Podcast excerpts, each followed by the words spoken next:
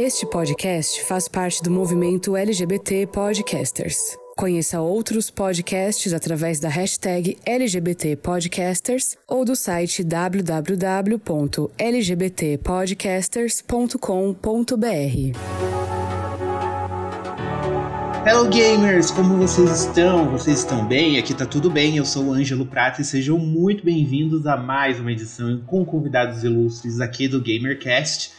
E hoje aqui comigo está ela, a Drake de Holy Spirit, que não passa calor porque ela é rica e tem ar-condicionado. Senhora Leona, como você está? Ah, eu tô ótima e rica. Eu vou saber no final do mês, quando a conta de luz chegar, gente. É nesses dias que a gente tem a surpresa. Mas o que é 100 reais a mais? O conforto em primeiro lugar. pois é, né? A natureza que lute, não é mesmo? Com certeza importante é eu estar confortável. E o nosso convidado VIP de hoje é o Marcel, do canal Gay Nerd e também editor do Start Wall. Seja muito bem-vindo, Marcel. Oi, gente, tudo bom? Bom dia para todo mundo, boa tarde, boa noite. Obrigado, Ângelo Leona, por me convidarem. Agora fa é, faça uma propaganda aí do seu canal para o pessoal conhecer, dos assuntos que você aborda. Joga o seu arroba. Joga o seu o arroba. arroba. O arroba é arroba Marcel Nadali, que é o meu nome mesmo, ou arroba canal Gay Nerd, o canal que eu tenho no YouTube, onde eu falo de cultura pop, cultura nerd e cultura LGBTQIA+. Ultimamente tem sido bem mais focado em LGBTQIA+, porque é o que dá mais audiência. Mas volta e meia eu tô falando de cultura pop também. Acabei de fazer um vídeo sobre o Batman. Vou fazer um outro em breve sobre Pink Review. Então tem sempre histórias aí de cultura pop para contar, e um pouco de games, muito jogo de tabuleiro que eu curto bastante também. Para quem gosta de tudo isso, o canal tá aí, canal Gay Nerd. Você sabe que eu sou eu sou a europeia do grupo, né? E, é Nadali. Eu ia falar Nadale. Para tudo, que must. Ai, pensei em inglês. Esse é o sobrenome. Ai, gente, é porque eu, eu fico é que... confusa quando eu venho de lá pra fora pra cá, assim, as coisas pra mim é tudo em inglês, sabe? Você é que nem a Sasha, né? Você foi al alfabetizada em outro idioma, Sim. então é difícil. E eu também não tenho anos. Eu entendo. Igual a da Sasha. Eu entendo, eu entendo suas dificuldades. Ah, é Mas antes da gente entrar no tema propriamente dito desta edição do cast, a gente vai para o nosso querido quadro que são as notícias de um futuro esquecido.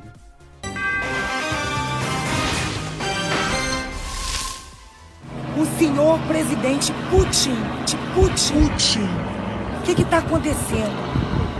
O sangue de Jesus tem poder, meu senhor. Bom, a primeira notícia que a gente tem hoje é, é algo que causou indignação na comunidade gamer, inclusive está transcendendo a comunidade gamer e até as grandes celebridades da internet, da, da mídia, enfim, estão se revoltando e se unindo à causa.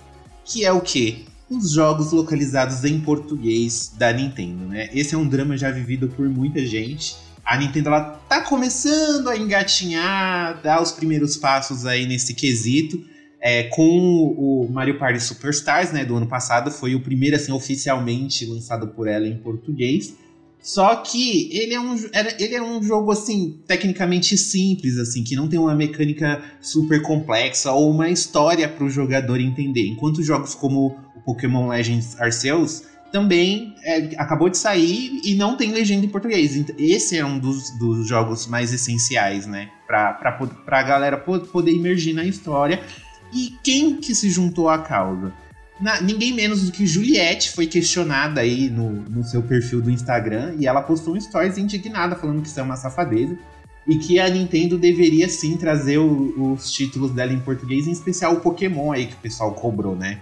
E é, também uma outra celebridade que se juntou à causa aí foi o Casimiro, que tá fazendo um sucesso enorme no, na Twitch. E também aí, ó, até marcou o arroba da Nintendo e foi lá e falou: queremos os jogos da Nintendo em português. E não precisa ser uma dublagem, né? Porque até a maioria dos jogos da Nintendo são de texto. Então eu, eu não entendo qual que é a dificuldade dela ou por que, que ela não quer investir em, em um tradutor para poder literalmente colocar uma legenda nos jogos dela. Né? Seria muito mais rico acompanha Zelda e até mesmo Pokémon em português. E isso é acessibilidade, gente. Ninguém é obrigado Sim. a ficar aprendendo inglês. A gente já falou isso aqui várias vezes para poder jogar videogame. O que, que vocês acham dessa dessa dessa postura da Nintendo em relação à não localização dos jogos dela. E olha que mesmo sem boa parte da população saber, né, um segundo idioma, ainda assim muita gente joga os jogos da Nintendo.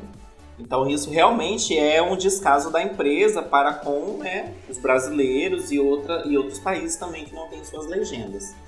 É, é uma preguiça, né? Vamos dizer assim. É preguiça da Nintendo em contratar alguém para poder fazer uma dublagem legal. Até bota no Google, gente, no Google Tradutor. Tá tudo certo. O importante é a gente pelo menos saber o que vai fazer. E pelo que eu entendo, não é nem só uma questão de dublagem, né? Às vezes não precisa nem dublar, se você pelo menos traduzisse corretamente, fizesse uma legenda, explicasse tudo, né, cara? E isso, o custo disso é mínimo, entendeu? É muito baixo. Bizarro que uma empresa do tamanho da Nintendo, considerando o nosso mercado, por mais que a gente tenha, nosso mercado aí tenha dado uma encolhida com a crise econômica, o, o dólar disparando, é bizarro pensar que a, que a Nintendo é, não consiga gastar esse dinheiro, investir esse dinheiro, na verdade. Eu acho que tem muito a ver com uma política cultural da empresa. Acho que tem um pouco essa ideia de que empresas japonesas têm um pouco essa mentalidade de que o que importa é o Japão, e é isso aí. É, não, não só o Japão, como os Estados Unidos também, né? Porque todos os jogos da, Nintendo vêm com idioma inglês e até mesmo espanhol. Se, se, a gente pega esses títulos recentes mesmo, a gente vai lá nas opções de idioma, sempre tem um alemão, um espanhol, é, o, o, próprio inglês mesmo, que nunca faz falta lá, que, que nunca falta, né, nas opções de idioma, na verdade. Mas a Nintendo é aquilo, é, enquanto não bate no bolso dela, ela não sente necessidade de fazer aquilo. Então, se as, a, os próprios fãs também continuam, porque os fãs não vão deixar de comprar, né? Essa é a realidade. Eles são fãs e vão procurar tradução e vão fazer suas próprias traduções, como muitos fãs fazem. Inclusive, isso é até um meio que um incentivo à pirataria, né? Porque aplicar traduções nos jogos assim de fãs é só em consoles desbloqueados que você consegue fazer isso. Mas é, não que a pessoa, o que a pessoa esteja fazendo é certo, mas é, é compreensível que as pessoas procurem essas alternativas para poder entender a história do jogo, porque a pessoa quer imergir naquilo, né? Então. Basta! Chega! Pare, Nintendo, pare agora e contrate o, os próprios fãs da senhora, com certeza fariam um trabalho tipo, com um sorriso de orelha a orelha para poder traduzir os joguinhos e os próximos lançamentos. Né? Enquanto as outras empresas que nem têm tanta bala na agulha contratam estúdios de dublagem e fazem aquelas traduções assim. Nossa, impecável no, nos jogos com legenda e com dublagem. Então, qual é a desculpa, né? 2022, gente. Vamos para a nossa próxima notícia, então. Senhora Leone, o que você traz pra gente de novidades do mundo gamer? Ah, gente, como vocês sabem, né, a situação entre Rússia e Ucrânia está assim crítica e isso se reflete também no mundo dos games. E a, mais, a notícia mais recente é que o novo capítulo do, do Gran Turismo, né, que no caso é o Gran Turismo 7, não está mais disponível na PlayStation Store da Rússia. O jogo foi lançado mundialmente dia 4 e ele estava até, até pouco tempo né, em pré-venda lá fora. E o site da Eurogame detectou no status que o, o jogo foi mudado de lançamento, né? Lançamento da hora, para data de lançamento a confirmar. Então, assim, é, e isso não vai se refletir somente a Sony. A Sony ainda não se manifestou publicamente sobre essa decisão, mas como um modo de, de como fala, de de boicotar. Isso, uma forma de boicote. Outras empresas do mundo dos games também estão boicotando a Rússia. A Electronic Arts, a Microsoft, a Blizzard, a CD Projekt, a Rockstar, entre outras, também já estão encerrando suas atividades no país. Pois é, gente. Inclusive, é, essas sanções elas estão transcendendo os games, no caso, então até atletas do país, funcionários russos, eu tô vendo várias notícias de funcionários de, de grandes empresas russas assim que também estão sofrendo boicote para tentar pressionar o governo a parar com os ataques. Vocês acham que essas medidas, até afetando pessoas que não necessariamente são. É, como se diz? Não estão diretamente ligadas à guerra, são cidadãos comuns, assim. Esses boicotes ao extremo, vocês acham que eles são efetivos de verdade? Eu acho que. que...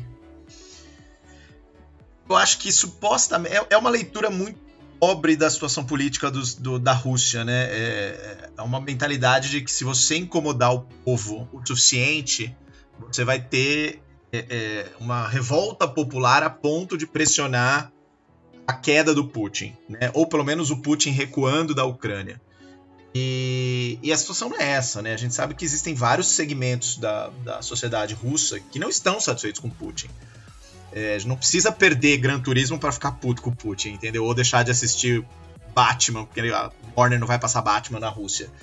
É, a questão é que o, a base política do Putin é a oligarquia russa que está claramente ligada às, uh, uh, às indústrias e fábricas que eram estatais, ainda são estatais de certa maneira, mas que estão na mão dos oligarcas que são associados do Putin, né? São essas pessoas que, em certo ponto, se você conseguir incomodar elas até certo nível, elas conseguiriam minar a base, talvez minar a base política, talvez nem isso funcionasse para minar a base política do, do, Putin. Então, isso em particular, eu acho. Acho que é mais um, um, o que eles chamam aquele fenômeno de virtual signaling, né? Tipo, você indicar que, olha, sim, nós estamos aqui junto com todos vocês, a gente também acha que a Rússia é péssima, vamos aqui tirar o nosso produto da Rússia causa um certo incômodo, mas ainda é um incômodo tangencial, porque você imagina, sei lá, quantas pessoas compram Gran Turismo na Rússia, entendeu? E, e, quão difícil vai ser a vida dessa pessoa, porque agora ela não vai poder jogar Gran Turismo. Agora, você tem outras medidas, por exemplo, teve a história da Visa e da a Visa e Mastercard suspenderam suspenderam o funcionamento deles lá. Então, imagina, é um país que subitamente você não pode mais comprar nada com cartão de crédito. Né? O, Google Pay, o Google Pay e o Apple Pay também tinham sido suspensos. Isso tem um impacto maior, porque você de fato afeta gravemente a, a, a, a situação das pessoas. E, tipo, a galera não consegue comprar nada, né? Imagina, um mundo em que você não pode passar o cartão de crédito. E, quando começou a guerra, várias pessoas já tinham ido aos bancos sacar dinheiro, porque sabiam que ia algum tipo de sanção. Só que nenhum, só que nenhum banco no mundo tem dinheiro para retornar tudo que as pessoas têm investido neles, tudo que elas têm nas contas. Então tem vários bancos que estavam quebrando. Começou a ter fila, começou a ter limite, juros aumentou. Então tudo isso aí sim tem um impacto muito maior. Porque a, a partir do momento que você quebrar banco, os oligarcas começam a ficar irritados. Entendeu? Então, assim, a questão dos jogos é muito mais para sinalizar: olha, o mundo inteiro está contra vocês, isso que vocês estão fazendo não está correto.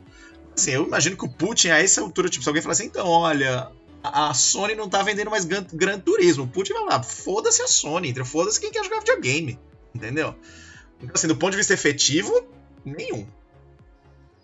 É. E a gente tem que ter em mente também que a população russa, eles estão tentando se opor ao, ao Putin, né? É, a gente já teve relatos aí em vários jornais de manifestações, só que ele é um, é um líder opressor, então essas pessoas estão sendo presas, estão sendo caladas. A principal rede de televisão lá é estatal. Quem, quem usa, para você ter uma ideia, quem usa a palavra guerra lá, gente, para vocês terem uma ideia, é, é, é, pode ser preso e, e, tem que pagar multa, porque não é, não é guerra lá, você tem que usar revolução, se eu não me engano. E é isso, então, sim, é, é, é, realmente complicado aonde essas sanções estão mirando, assim. É porque uma empresa de games também, o que ela vai poder fazer, né? né esquisito para mostrar. É, é, literalmente isso, é proibir venda de jogos. E, só que realmente precisa desse cuidado para não atingir quem não tem nada a ver com a história. É, é uma, é uma situação bem complexa mesmo. Bom, e a nossa terceira notícia aqui, né, Marcel? Você trouxe diretamente, né, sobre o Battlefield 2042, que também já está gerando algumas polêmicas justamente por causa desse conflito entre a Rússia e a Ucrânia, né? É, o Battlefield 2042 foi lançado em novembro, com uma expectativa enorme, é uma, é uma, uma franquia de FPS muito amada. É, havia uma, uma, uma peças de grandes mudanças, né? Ele saiu da. Ele falava de guerra. O último anterior, se não me engano, era a guerra. Segunda Guerra Mundial, aí já foi para o futuro, né? 2042. Tem, tinha ali uh, questões de novos armamentos, uma, discutir mudanças climáticas, né? O jogo é afetado por. Você tá lá metendo bala na galera, aparece um furacão e leva todo mundo embora, ou enchente, enfim, tinha várias questões. Só que desde o começo é um, é um jogo que está muito problemático, muito, a comunidade não aceitou o jogo.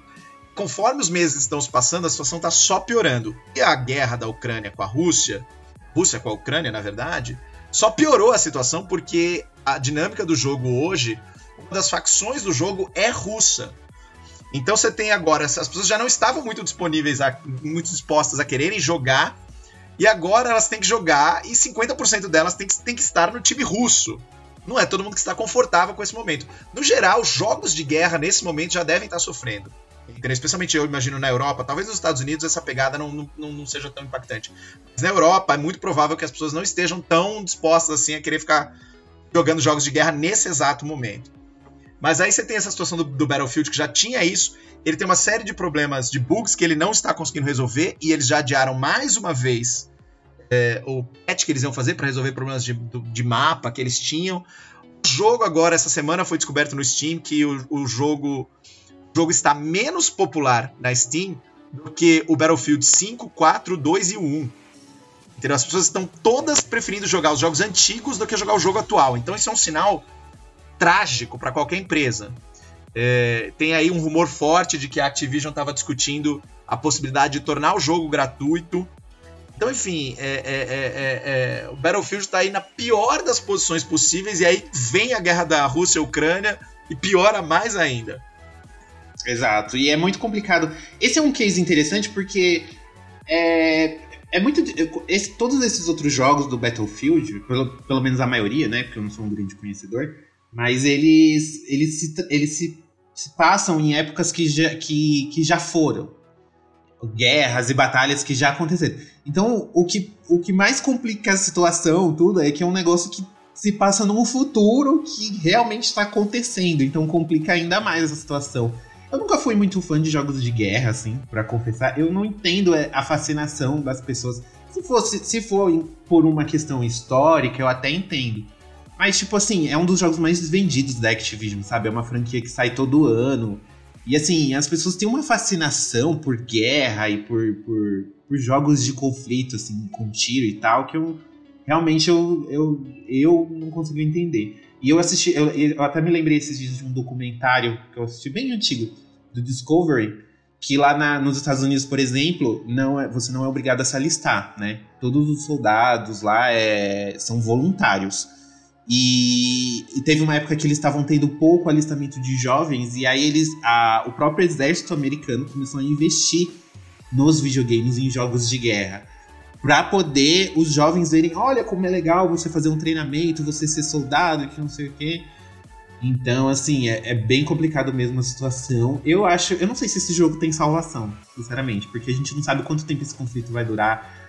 Não, dá, não tem como nem como mudar a premissa não sei. Não sei se vale a pena ainda a, a Activision insistir, sabe? É, vai ter um prejuízo. Vou fazer uma breve correção aqui que eu falei errado e você colou na minha, no meu erro. É, o Battlefield, do, Battlefield 2042 não é da Activision, é da Electronic Arts. Eu confundi aqui ah, com é. o Call of Duty. O Call of Duty é da Activision. Ah, é, ele é da Electronic Arts. Então, é, aí para, para os fãs que estão ouvindo, por favor, não surtem, a gente sabe que é da Electronic Arts, rolou só um lapso, um breve lapso mental, porque, de fato, para quem não é fã de FPS, esses jogos são todos iguais. É, eu também, não sou um, eu também não sou um grande fã. Cara, conserto eu acho que tudo tem. Tudo dá para consertar. A gente tem. A gente tava discutindo aqui antes da gravação um pouco da situação do Cyberpunk 2077. O, o mesmo. O, aquele jogo de espaço, é o No Man's Land? No Man's Land o nome, não é? Não, No Man's Sky. No Man's Sky. Desculpa. No Man's Sky. No Man's que também, Sky. os dois começaram super com grandes promessas, deram errado, e aí vieram uma série de patches e updates e questões, conversas com a comunidade, eles conseguiram acertar. Então não acho que é totalmente impossível, não. Agora, vai ser muito curioso ver essa migração. Existe esse papo aí da, da EA decidir transformar o jogo num jogo gratuito. Eu acho bastante possível. É sempre muito significativo, né? Em termos de mercado, em termos de movimentação do mercado, você vê esse crescimento dos jogos gratuitos. É, é outro modelo de negócio completamente diferente e, e, é sempre significativo quando uma franquia adere a algo nesse sentido. Então isso é muito interessante de acompanhar. É, eu acabei colando no seu erro, porque quando a gente tava falando do Battlefield, eu lembrei de Call of Duty Ghosts, que é também um jogo que se passa no futuro. Aí eu já, já liguei a Activision assim e deu um bug na mente, gente. Sorry, mas nós já nos corrigimos. Leona, qual é a sua opinião? O povo quer saber a sua opinião sobre esse caso. Eu não sou capaz de opinar. Ficou cansado nesse negócio de guerra. Tá um saco. Guerra nunca levou o mundo a nada. Muito pelo contrário, só causou feridas na história. E é isso. E muito menos o Brasil tem condição de se encaixar numa guerra. A gente mal mal tem um tanque de guerra. Quanto mais pessoal para poder conseguir se encaixar numa terra, numa guerra. Não dá. Aí o posicionamento de Leona é bem parecido com o de Inês Brasil, que inclusive mandou um recado pro Putin esses dias. Para, senhor Putin! Bom, gente, é, então é isso. A gente comentou aqui algumas notícias que estão bombando no momento no mercado de games. E chegou a hora de a gente entrar no nosso tema propriamente dito. A gente vai bater um papinho gostoso aqui. Então já pega o seu chá, já pega aí o seu café pra gente falar sobre masculinidade tóxica nos games. Sim, esse é um tema delicado, né? Um tema importante também pra gente poder falar, porque a nossa indústria tem muita coisa que precisa ainda ser melhorada, principalmente dentro da nossa própria comunidade. Mas se você quiser também dar a sua opinião, se você quiser, se você quiser participar aí, não deixe de mandar o seu recado no contato gameover.com.br ou você pode também seguir a gente no arroba gameoverblog no Instagram, no Twitter. Manda lá uma DM pra gente que a gente lê aqui é, é nas futuras edições. Então bora começar mais uma edição do GamerCast sobre masculinidade tóxica nos games.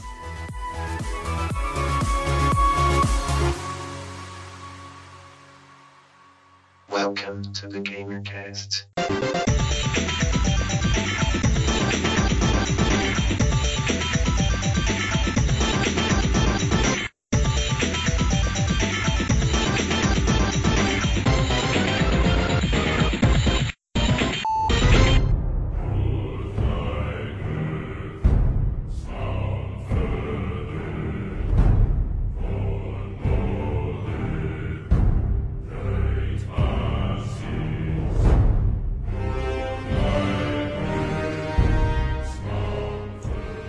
Bom, nesse primeiro bloco, eu acho que seria interessante a gente falar sobre o que é masculinidade tóxica. O que seria a masculinidade tóxica para vocês, assim? Como vocês enxergam esse termo?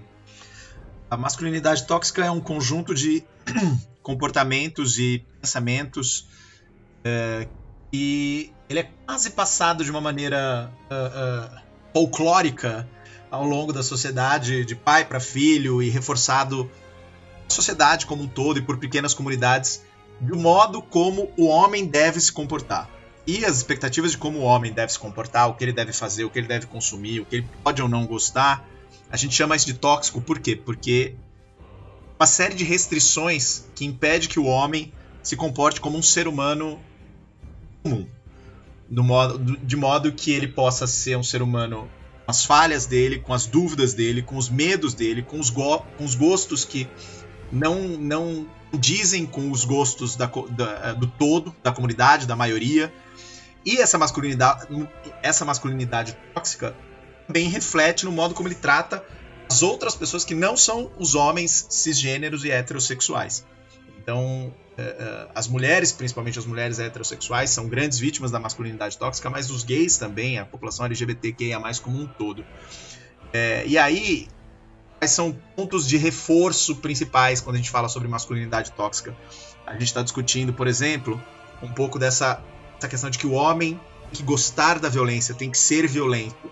Então ele tem que gostar de tiro, tem que gostar de briga, tem que gostar de luta. Ele não pode levar desaforo para casa a, a, hombridade, a honra dele é a coisa mais importante. A outra coisa mais importante é o sexo. Então, o sexo tem que ser o objetivo número um desse homem o tempo inteiro. Sexo com mulher, obviamente.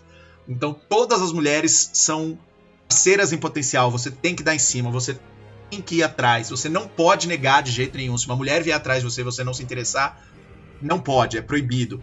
Você não pode fazer qualquer coisa que ameace o ideal do que é masculino. Então, assim, é, a Gillette tinha, fez uma propaganda na Europa que ela é muito sintomática disso, é muito maravilhosa. Quem quiser procurar no YouTube, é muito boa sobre masculinidade tóxica. Obviamente, a Gillette é uma marca ligada ao homem, né? Ligada a um dos atos mais masculinos que existem em teoria, que é de fazer barba. É, ela fez uma, uma, uma propaganda que era com autocomplete do Google. E ela começava com uma, com uma frase que era Is it okay for a man to? Ou seja, tudo bem se um homem. E aí ele, ela puxava as respostas mais comuns do autocomplete do Google.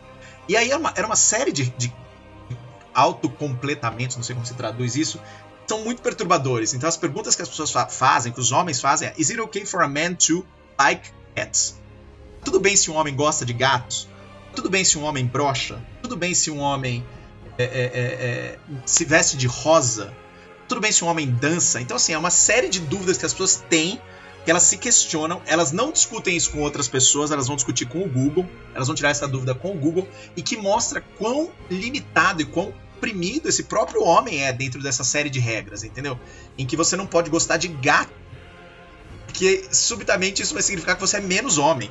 Se você dança, se você dança, se você gosta de dançar, você é menos homem. Se você é, gosta de ser vaidoso e de se cuidar, você é menos homem. Se você não gosta de futebol, que também era outra que aparecia, Zero okay for a man not to like foot, soccer or football, também você é menos homem. Então, assim, é uma série de regras que você precisa o tempo inteiro cumprir e que é muito problemático, é muito difícil. A gente tem, a gente tem aí estudos muito claros que mostram que homens são mais suscetíveis a problemas é, é, de saúde psicológica. Porque eles não aceitam, e além de não aceitar, quando eles começam a, a entender a circunstância em que eles estão, eles não procuram ajuda, porque o homem não pode pedir ajuda, o homem tem que ser forte o tempo inteiro. Então ele não aceita que ele tem depressão, ele não aceita que ele tem ansiedade. Quando ele começa a lidar com isso, ele enterra, ele resolve de outra maneira, ele resolve bebendo, ele resolve às vezes com droga, ele resolve com manifestações de violência, porque é assim que ele aprendeu a expressar a frustração dele, a raiva, os sentimentos. Então, assim, é uma série de problemas que, inclusive, para o próprio homem. Entendeu? Então é, é, um, é uma questão muito relevante na, na, na sociedade hoje. Sim, é, é, é muito interessante a gente ver isso, que, que não é uma coisa que, que se instalou há pouco tempo, né? Não é uma coisa que, que a gente pode falar, ah, nos anos 20, 30 e tal, aí a mulher surgiu o feminismo, e aí, aí os homens começaram a ser vistos dessa forma e tal.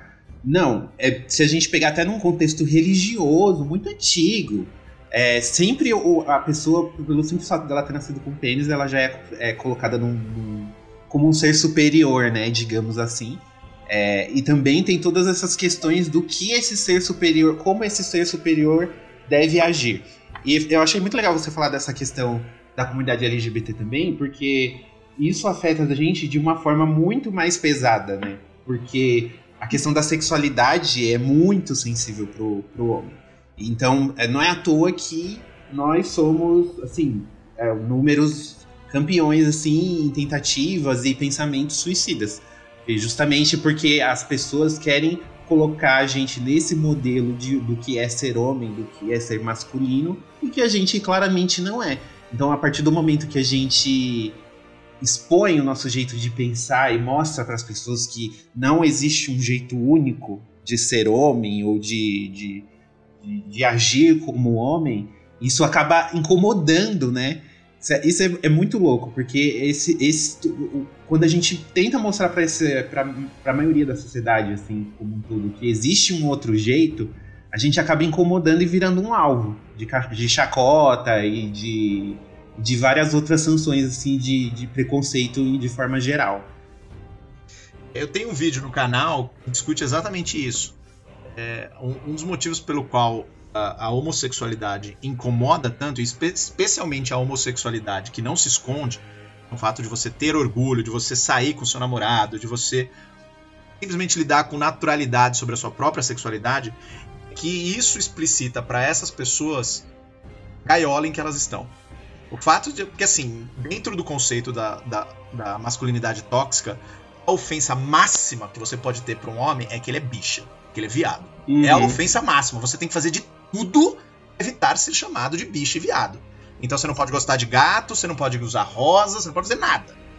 E aí, quando vem alguma outra pessoa e fala, cara, eu sou gay, eu tô pouco me fudendo para isso, a pessoa, primeiro, ela perde um mecanismo de controle em cima de você, porque ela não pode mais te oprimir do tipo, ó, você não pode fazer nada, porque senão eu vou te chamar de gay. Aí você vira e fala, foda-se, pode me chamar de gay que eu não me importo. Então, primeiro, ela perde um mecanismo de controle em cima de você. E isso incomoda demais. Isso incomoda demais. Quem tá no poder, quem tá na classe opressora, sempre se incomoda quando perde um mecanismo de controle. E segundo, isso explicita para essa própria pessoa o quanto ela tá presa. Entendeu? que incomoda aquela velha história. Prisão sempre tem que ter, tem que ter janela pro lado de fora, porque o que incomoda o preso não é ver outros presos, é ver a galera do lado de fora da prisão. Entendeu? É aí que ele se dá conta da liberdade que ele perdeu. Então, esse cara olha e fala: Cara, quantas coisas eu tenho que renegar na minha vida para manter esse status que eu tenho, enquanto outras pessoas estão vivendo do jeito que elas querem viver. Quando você e é muito, é muito curioso isso, quando você vai numa parada, quando você vai numa festa LGBTQIA+, quando você vai em qualquer lugar que a gente se manifesta plenamente do jeito que a gente quer ser, o, o, grande exercício que você vê ali é um grande exercício de liberdade. Eu quero ser exatamente quem eu quero ser. E isso é um privilégio de poucas pessoas. Poucas pessoas têm a coragem de ser quem elas querem ser, mesmo você sendo hétero. Entendeu? Então esse cara tá olhando aquilo e isso incomoda demais, demais, porque o cara é um jeito do cara enxergar a própria gaiola em que ele tá. Então Sim. é um problema muito grande. Agora, um acréscimo que eu queria fazer também contigo é que a masculinidade tóxica afeta os gays não só sentido do quanto os heterossexuais podem ser violentos e homofóbicos com a gente, mas também pelo fato de que mesmo nós sendo gays, nós também somos homens, nós também somos cisgêneros. Então a gente, a gente reproduz muito dessa ideia também da masculinidade tóxica. A gente tem, por exemplo, entre os gays, essa ideia de que também sexo é a coisa mais importante do mundo. Você nunca pode negar sexo. A coisa mais. O, o, melhor elogio que você pode receber dentro da comunidade é que você é um grande comedor, que você transa com todo mundo, que você é ótimo de cama. Entendeu? Se você, se você é um cara que não põe essa ênfase enorme no sexo, as pessoas te estranham Entendeu? É a, a, a, cobrança de corpo também. Então, aquela cobrança de que você tem que ter um corpo masculino. Então você tem que ser super musculoso, você tem que ter barba, você tem que ter pelo, entendeu? Você tem que ter vários sinais, ali, aqueles signos específicos corporalidade masculina. Então tem muitas tem muitas cobranças, tem muitas cobranças que também afetam a gente, que não necessariamente vem só do heterossexual oprimindo a gente, vem da gente mesmo reproduzindo isso Sim. entre nós, entendeu? A, mascul a masculinidade tóxica está muito envolvida no nosso meio, porque para você ser aceito, para você ser desejado, você tem que ser padrão. Você tem que seguir o padrão do hétero. Você não pode ser nem um pouquinho diferente. Já não basta ser gay, agora você tem que ser afeminado drag queen? Não! Você tem que ser padrão, tem que ser barbudinha, falar grosso. Ai, gente. Eu sei muito bem o que, que é isso. Sim. Pra, pra, pra, ter a coragem que eu tenho, pra botar uma peruca e maquiagem na cara. então, eu ia falar justamente isso, porque isso que eu acho muito legal no drag, por exemplo, porque o fato de um homem aceitar, pegar todas aquelas características que são.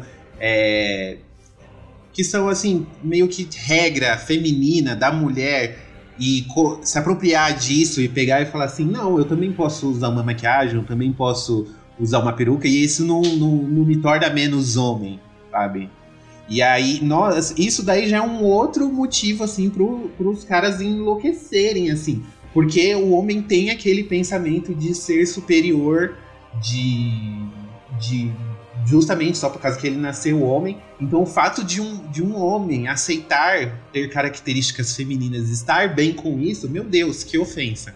Que ofensa. Por isso que todo mundo mete o pau, mete o pau assim, no sentido de falar mal, tá?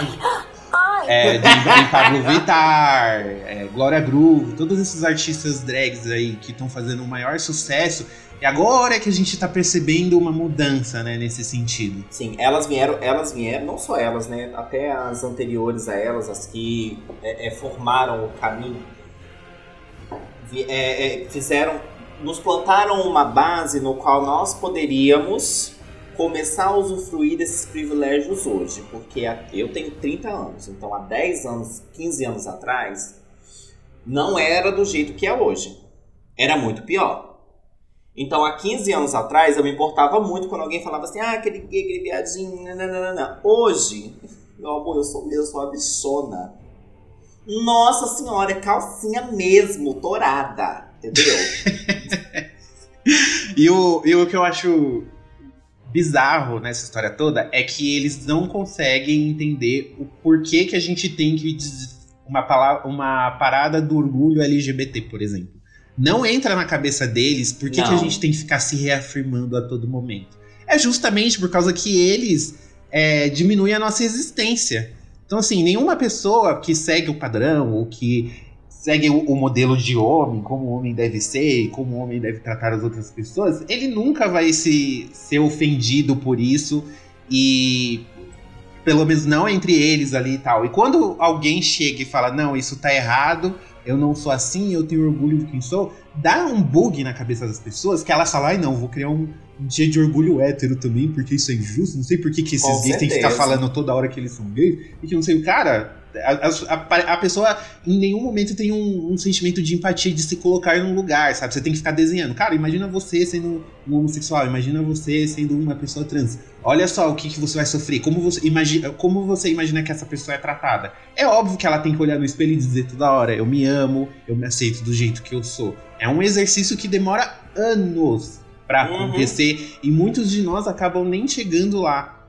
Infelizmente, tem as vidas interrompidas por causa Sim. da violência e por causa de, de outras questões internas. Até porque é uma questão também que eu converso muito com alguns amigos meus que o ser humano ele tem uma questão muito difícil em reconhecer e olhar para o seu passado. Hoje, hoje muitos héteros vêm e falam assim, ah, por que, que eles têm que ter o dia do orgulho LGBTQIAP+. Ah, mas por que, que tem que acontecer isso? Ah, eu vou ter o dia do orgulho hétero.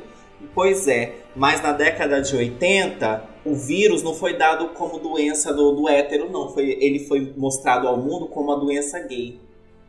Então nós pagamos o pato para poder manter os bonitinhos que queriam pular a cerca no passado. A gente pagava o pato para eles poderem ficar espalhando a doença por aí também.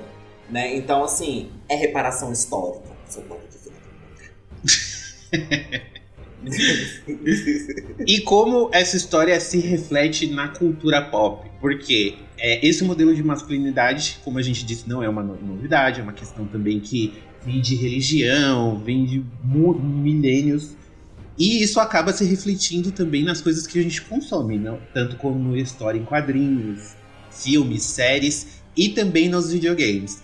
É óbvio que a gente tem que citar ele aqui, porque senão, né? Ele é, ele é o exemplo maior que a gente tem de, de masculinidade tóxica, que é o Kratos de God of War, né?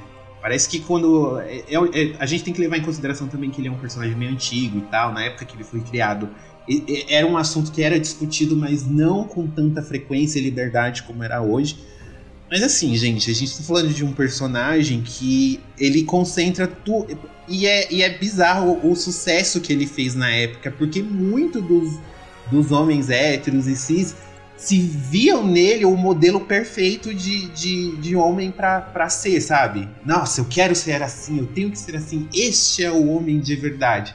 Enquanto, na verdade, o, o Kratos ele matou milhares de inocentes, milhares de pessoas que não tinham nada a ver com, com a dor dele ele, ele, ele é uma pessoa que acha que tudo que vai, tudo que ele tem que fazer tem que ser resolvido na, na violência.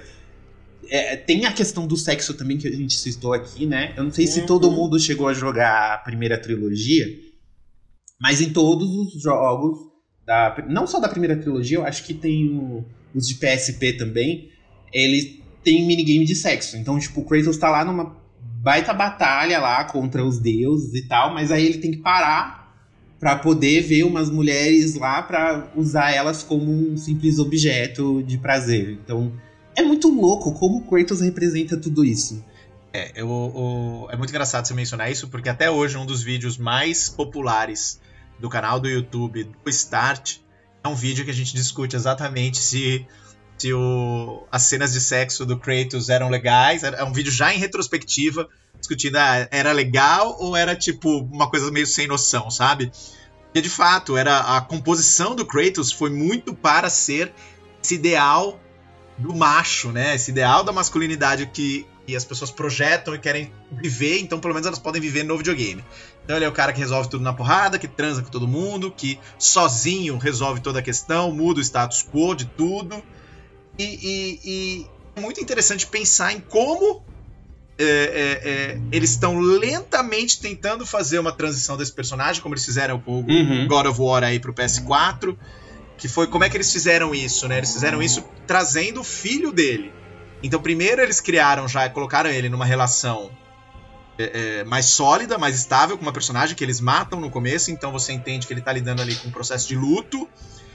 Só que ao mesmo tempo você vê ele perpetuando um pouco essa ideia ainda da masculinidade tóxica, porque o modo como ele cria o, o Atreus ainda é um modo sem dar muita margem pro Atreus questionar nada, sem dar margem pro Atreus sentir os sentimentos que ele tem.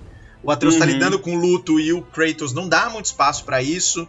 Então eu acho que a gente vai ter um progresso ainda mais no próximo aí, né, no God of War Ragnarok, considerando que é revelado sobre o Atreus no final do God of War de 2018, a gente sabe que vai ter um conflito maior acontecendo no próximo jogo. E aí vamos entender aí o quanto isso de fato está mudando a figura do, do Kratos, é, é, o quanto eles vão conseguir fazer essa transição. Eu acho que não dá para já ele completamente do que ele era lá nos jogos originais, mas o, até que ponto a, a Santa Monica Studios está conseguindo levar esse personagem para uma versão mais atualizada, mais tridimensional, mais complexa desse personagem, né?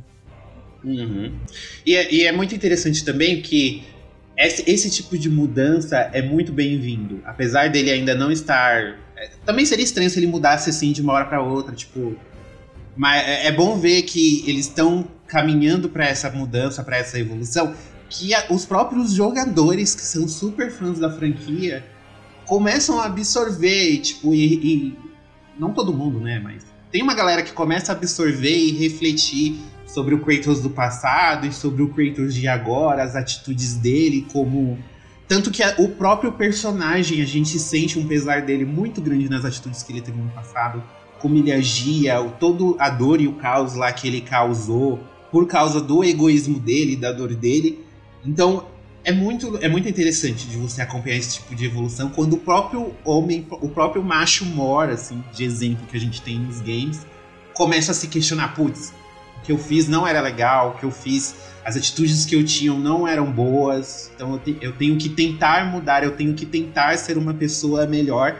E, eu, e entra numa outra questão também, que tem uma cena que eu acho muito emblemática, no, só para não dar spoiler, mas é que que ele é questionado justamente sobre isso, o fato dele estar tentando mudar e ser uma pessoa melhor. E aí ele é, ele é jogado na cara todas as coisas que ele fez. E a pessoa fala: não tem como você mudar, não tem como você ser uma pessoa melhor. Você é um assassino e você sempre será assim. Você sempre será esse lixo de, de pessoa que você sempre foi. E mesmo assim ele resiste e tenta caminhar, né? É muito legal, dá pra fazer uma analogia aqui, tipo, de, é, de secar, principalmente o God of War de 2018, fazendo essa comparação e essa evolução. Por isso que é um jogo tão aclamado, assim, de, de forma geral. Porque a, a forma que ele, como ele disseca esse personagem e muda todos os aspectos em volta dele, é muito legal de acompanhar. Eu tô, eu tô ansioso. Eu confesso que eu joguei a, a primeira trilogia assim, bem, tipo. Tô jogando, tô me divertindo, mas sabe, tipo, nossa, que desnecessário. Várias cenas você olhar e falar, nossa, que desnecessário. Totalmente gratuito.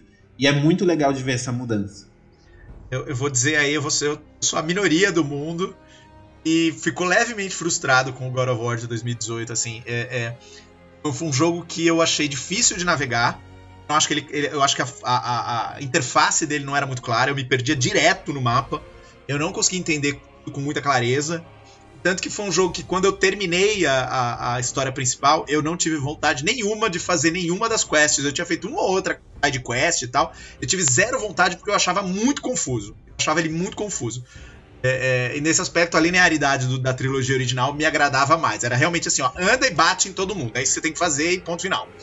É bem diferente, por exemplo, do, do The Last of Us 2, terminei também recentemente e fiquei com muita vontade. Eu só não tô jogando as side quests e, e, buscando tudo de volta, né? Todos os itens, todos os colecionáveis e tal. Eu não tenho tempo. A minha vontade ficou muito grande. E é um outro jogo que a gente também pode falar muito sobre masculinidade tóxica, né? É, é, é, é um jogo que desafia esse aspecto de masculinidade tóxica no, a partir do momento em que ele decide é, tirar o protagonismo do Joe, era o protagonista do primeiro jogo, levar para Ellie, deixar a é, apresentar a Ellie como uma lésbica, que foi algo que incomodou muito os fãs na época, e é muito engraçado entender o quanto o God of War conseguiu fazer essa transição sem irritar público, mas o Last of Us, quando fez de uma maneira muito mais radical, explícita, muito mais com uma ruptura muito maior, é, irritou o público. E aí não só ele te coloca na, na, na posição da Ellie, como ele te coloca em conflito com a principal motivação dela, porque aí você começa a jogar com a Abby e começa a entender que é um grande estudo sobre vingança. E a vingança é da, um dos grandes uh, fatores, um dos grandes motores aí da masculinidade tóxica, né? Essa ideia de que, olha, você não pode levar desaforo para casa. Se alguém te fez mal, você tem que revidar. Você tem que revidar, senão não, não, não tá certo. Então a vingança, essa coisa de você tem que sair por cima, é um, é um elemento muito chave. Por mais que a gente uhum. ali esteja lidando com duas mulheres, são duas mulheres contaminadas por essa mentalidade de que você tem que se vingar. Entendeu? E é um jogo que questiona isso. E acho que é por isso que ele incomodou demais as pessoas. Ele colocou as pessoas numa posição muito mais desconfortável. Obviamente, muito mais do que o God of War. Muito mais. E é por isso que ele é um jogo tão aclamado também. Mas também é um jogo, e essa é muito engraçado. A gente pensar que é um jogo que também fala sobre tópicos de masculinidade tóxica. Sem necessariamente ser protagonizado por um, um homem. É, e o próprio, a própria Abby também, como personagem, ela já causa um desconforto gigantesco na, na comunidade. Porque ela foge totalmente do estereótipo de mulher forte, guerreira que a gente tinha, né? Antigamente, assim. Então muita gente comentou da questão da Abby, a questão da aparência dela, principalmente. Porque, novamente, a masculinidade, a masculinidade tóxica que a gente comentou aqui, ela, ela se dissemina, assim, em vários níveis. Então ela não se prende só no homem, ela afeta a mulher também, que nem o Marcel citou. É, ela afeta no momento que, a partir do momento em que o homem, o homem hétero, cisgênero, é a classe dominante e define como as dinâmicas sociais devem acontecer, ela afeta a mulher no modo como a mulher se encaixa nessa dinâmica. Então, se ela existe para o homem, então ela tem que cumprir uma série de expectativas sobre aparência, sobre comportamento, entendeu? Sobre, sobre é, aceitação em relação a sexo. E de fato a Abby desafia muito disso, né? Incomoda demais. A, a, a Aloy agora, a nova versão da Aloy no Horizon Forbidden West, né? A galera lá reclamando, não, mas a Aloy tem barba. Por que, que ela tem barba? Né? E as pessoas incomodadas, porque não, de novo, barba é um signo de masculinidade, então tem que ter homem. Homem tem que ser barbado, mulher jamais pode ser barbada. Mesmo que essa mulher viva num mundo pós-apocalíptico, onde tudo está destruído, e claramente barba não é uma preocupação das pessoas, porque elas estão preocupadas em sobreviver, não, ela tem que ser perfeitinha com o rosto lisinho. Então, sim, o modo como a mulher se apresenta também é moldado por essa perspectiva masculina. É o. Lembra desse de uns tempos atrás que o pessoal queria boicotar o Mortal Kombat 11 simplesmente porque as, as mulheres, as personagens femininas não estavam mais peladas. Porque elas estavam com uma roupa de guerreira mesmo, na verdade, agora. Porque a, qual que era a roupa de, de guerreira antigamente? Era um biquíni ou um maiô. Então, realmente, eles trabalharam na customização desses personagens agora. E o povo ficou revoltado porque as mulheres não estão mais peladas, sabe? Tipo, é cada coisa que acontece dentro da comunidade gamer e a, a gente. Ai, gente, sério, tem, tem, coisa, tem coisa que a gente lê que a gente sofre. A gente para. O Brasil foi chamado. O Brasil foi chamado para combater a Rússia como eu vou. O biquíni é. maior. Beijo. Ai, sejam menos, por favor, né? Por favor, sejam menos.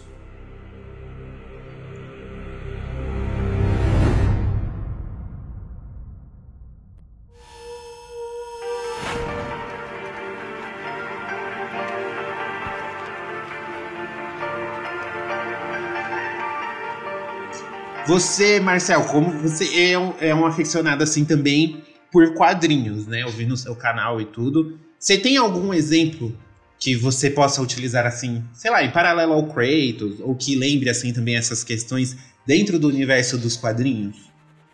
Um, um, é que não é um personagem muito emblemático e ele não passa por uma transição, né? Ele já existiu com essa mentalidade, mas que é um, uma série inteira que discute a questão da masculinidade tóxica indiretamente. O Justiceiro?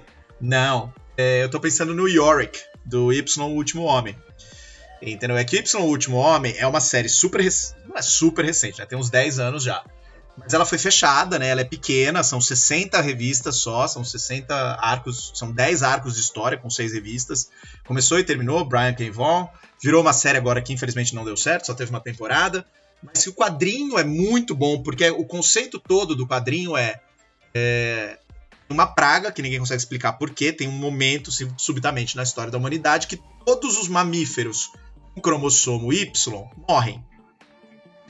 E, ou seja, isso inclui todos os homens do mundo, exceto o homem, que é o Yorick Brown, que é o protagonista, é, e, e, sobrevive. E aí tem uma grande discussão de por que, que ele sobrevive. É ele e o macaco dele. Ele tem um, um, um, um micozinho de estimação, porque ele, é, quer ser mágico, enfim, o mico participa da, das coisas dele. E aí lida ao mesmo tempo com ele indo. Ele tá tentando descobrir. Tá, ele começa tentando localizar a namorada dele, que tá na Austrália, ele tá nos Estados Unidos, a namorada estava na Austrália quando acontece essa, esse grande, grande desastre o mundo inteiro para, basicamente, né? Porque você imagina, não é só questão de que morreram os homens, morreu 50% da força produtiva do mundo. Então uhum. tudo fica mais difícil. Só que o, a, a, série vai acompanhando, né, os quadrinhos vão acompanhando isso ao longo do tempo. As coisas vão mudando para ele, evidentemente, mas acompanha como o mundo vai se reformulando e remoldando a partir disso. Então, novas dinâmicas de poder no mundo. A gente tem uma, uma discussão agora muito com essa questão do Putin, da, da Ucrânia e tal, que se o mundo fosse comandado por mulheres, provavelmente a gente não ia ter tanta guerra. Entendeu? Porque essa mentalidade da guerra, da, da, da disputa de quem tem o pau maior, é uma coisa muito masculina. É, então, é. O, o, o, próprio, o próprio. A história do, do Y, o Último Homem, rediscute muito isso.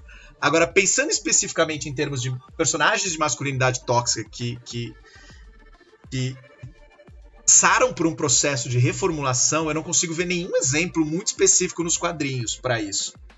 É, é, o que eu vejo, por exemplo, um outro que para mim é muito clássico, e eles tiveram que fazer um projeto, um trabalho muito grande com isso, é, só que não é quadrinhos, é outro aspecto da cultura pop, é o Quagmire, do Uma Família da Pesada.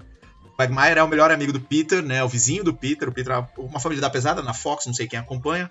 Uma família, né, uma coisa meio simples, uma família que dá tudo errado, o pai é um completo idiota, mas num nível muito pior do que o Homer. É, e o melhor amigo dele é o Quagmire, era o, era o personagem tarado. Era o cara que basicamente é um tarado. Tarado, tarado, tarado. O tempo inteiro, mulher, mulher, mulher, mulher. Transa o tempo inteiro, tem os, os fetiches mais malucos possíveis.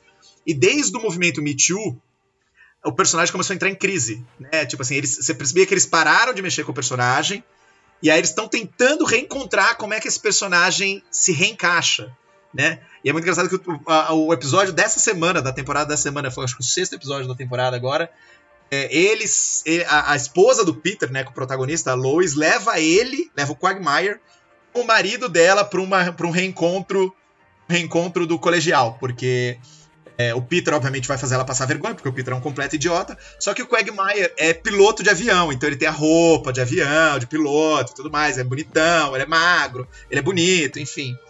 Aí ele leva, e o comportamento do Quagmire é, já é, ainda, ainda condiz um pouco do que a gente conhece da história do personagem, mas já muda. A, a, o, tem um plot twist no episódio, e ele muda, então você já começa a entender que eles estão transformando esse personagem em outra coisa. Então, de fato, ali é uma discussão já de, ó, esse personagem da masculinidade tóxica, que tudo na vida dele era só sexo e ter mais mulheres e transar com mais mulheres e transar de maneiras diferentes, mudando. Eles estão repensando que eles já entendem que ele não funciona pro público de hoje, pra sociedade de hoje. Quadrinhos especificamente, cara, eu não consigo lembrar de nenhum. Não acho que nenhum fosse especificamente tão. tão. tão nesse aspecto. Eu, talvez, é que é alguém que eu não acompanho, mas eu fico imaginando, talvez o Lobo DC talvez esteja passando por um processo como esse. Eu sei que eu, atualmente o, o, o, o, quadrinho do Lobo, o Lobo não sei se vocês conhecem, o Lobo é um, um, alienígena. Ele é meio que o Wolverine da DC, de certa maneira. Ele é aquele personagem meio fodão também, usava uma foice com uma corrente, era violento, andava de moto, assim, uma coisa bem masculinizona mesmo. Aí agora é muito legal porque a série que tá bombando nos Estados Unidos chama Lobo Crush. Crush eu entendo que é a filha dele ou alguém da mesma raça dele, que é mais jovem. Ela é lésbica, ele é meio que uma figura paterna dela. Então é quase uma coisa como aconteceu com, com, com o Kratos, né? A ideia da paternidade, suavizar esse personagem, fazer ele repensar de certas maneiras. Agora, assim, não é algo que eu tô lendo, eu só acompanho essa história porque o, o Loban Crush foi indicado ao GLAAD Awards, que é o prêmio, o prêmio principal de representatividade LGBTQIA+, na mídia. Eles têm uma categoria de melhores quadrinhos e o Loban Crush foi indicado. Mas eu não estou lendo, então também eu posso estar falando besteira aqui. O que eu entendo é isso, são é um personagem que claramente está passando por uma reformulação também. É, a masculinidade tóxica, ela não se remete também só ao ao que acontece nos jogos, né, gente? Ela se, ela se remete também ao que acontece dentro das empresas. É, vamos dar um exemplo para vocês aí que não é tanta novidade assim, porque a gente já falou muitas vezes aqui no cast, que foi o que aconteceu dentro da da Behavior, Behavior Activision não, da Blizzard. Activision, isso, da Activision Blizzard, né? Ali é um claro exemplo de masculinidade tóxica, no qual o homem usa de seu poder para poder abusar e influenciar outras pessoas que estão abaixo de seu cargo ali dentro. Porque também ser machão, ser o alfa dentro de uma empresa, que no caso que aconteceu com a Activision Blizzard, era que uma pessoa que tinha um cargo muito alto comandava outras pessoas, dentre essas pessoas mulheres. Então ele usava de seu poder para poder conseguir favores, né, entre aspas, sexuais dessas pessoas, né? Abusos, É, é, gente- é, Não, é, eu tenho um exemplo muito específico, inclusive, é, a Blizzard tinha a BlizzCon, né, que é era a convenção específica da Blizzard, os funcionários da Blizzard, e quando os escândalos, né, de, de abuso, não só de, tem abusos, é, assédio moral, assédio sexual no ambiente de trabalho, tinha racismo também, a- a- denúncias de racismo dentro da Activision Blizzard, quando essas denúncias começaram a aparecer, muitas pessoas mencionaram que a BlizzCon tinha uma mentalidade de frat party, que é aquela festa de fraternidade das faculdades americanas. Vocês provavelmente já devem ter visto isso em filmes. Aquelas festas da galera que mora em fraternidade, que é tudo, ah, cerveja, vamos beber, vamos ficar bem louco, vamos pegar as mulheres, entendeu? Umas loucuras e tal. E que isso era reforçado dentro da cultura da empresa. A cultura da empresa tinha esse, aspecto de frat party. Porque eles tinham, né, um dos grandes escândalos que vazou era o quarto que eles tinham, inclusive o quarto no hotel, né, porque a BlizzCon acontecia num hotel e tal, e eles reservavam um quarto eles chamavam o quarto de Bill Cosby, né? A Cosby Suite. Não sei se você soube dessa história. O Bill Cosby foi, é um comediante dos anos 80 dos Estados Unidos que era amado por todos e aí subitamente descobriram na época do Me Too, descobriram uma série de escândalos de assédio. Ele assediou, dopou, estuprou cerca de 100 mulheres. Um negócio assim absurdo. As pessoas ficaram chocadas. Então, mesmo com esse escândalo, com esse comportamento absolutamente criminoso do Bill Cosby, os caras decidiram batizar uma, uma suíte como Cosby Suite. É isso, a- a- a- o quarto para você fazer coisas indevidas, né? Não sei, a gente não sabe exatamente o que aconteceu lá, mas a julgar pelo nome você entende qual é a intenção. Vai julgar pelo nome, é nem inteligente. É, exato, são, você né, entende gente? qual é a intenção vamos- dos caras. Então é um pouco essa mentalidade. E de novo, essa mentalidade de também tem reforçada pela masculinidade tóxica da impunidade, né? de que você pode fazer as coisas mais absurdas do mundo, porque você não vai ser punido e se você for flagrado, você tem sempre essa desculpa de, ah, eu sou homem, né? Ai, putz, é, foi uma coisa de impulso, né? Homem não se controla e não sei o que é. Um pouco aí o que a gente viu o Arthur Duval falando aí da volta da Ucrânia, falando, ah, eu sou jovem, tenho 35 anos, sou homem, fiquei empolgado. Então você tem essa desculpa ainda de que a masculinidade, a própria masculinidade, me permite ter esse comportamento e eu não sei ter outro comportamento. Então é isso, gente. Eu não preciso pedir desculpa porque é isso, a vida é assim. Então você tem essa a masculinidade, a masculinidade tóxica reforça essa ideia da impunidade, que você não vai ser punido.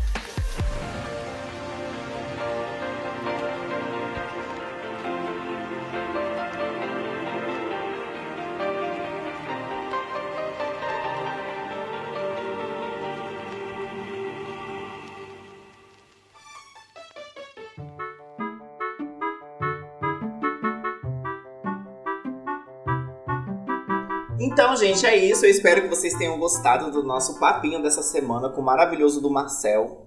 Não se esqueçam de ir nas redes sociais dele e seguir, que eu já vou pedir pra ele poder repetir. O Ângelo tá dando uma leve caidinha, eu tô, eu tô fazendo a linha Narcisa. Tra- travou, mas Os héteros tentando me tombar, gente. A gente vai falar de ma- masculinidade tóxica, olha aí, ó. Estão tentando me derrubar. Então é isso, gente. Pra quem ainda não segue, por favor, nos sigam em todas nas redes sociais. Arroba GameOverblog. E não esqueça de nos qualificar também no Spotify, viu, gente? Cinco estrelinhas de boneca. Nós estamos com 4,9 de 5. Então, cadê esse 1%? Cadê? Eu vou mandar o push e puxar a energia de vocês também, viu? É, o Putin me derrubou aqui, gente. E pra quem quiser mandar mensagem pra gente, um recadinho, senhor Ângelo, o que, que essas pessoas devem fazer? Deve mandar um e-mail para nós no contato arroba gameover.com.br ou nossas, nossas redes sociais, como a Leona disse. Marcel, muito obrigado pela sua participação. Se a pessoa curte esses tipos de debate, eu sei que no seu canal tem muito conteúdo sobre isso e sobre outras coisinhas mais. É, só pra gente reforçar aqui o seu arroba pra galera te seguir e conhecer mais o seu trabalho. Então vamos lá, o canal chama Canal Gay Nerd, tá no YouTube, procurem lá.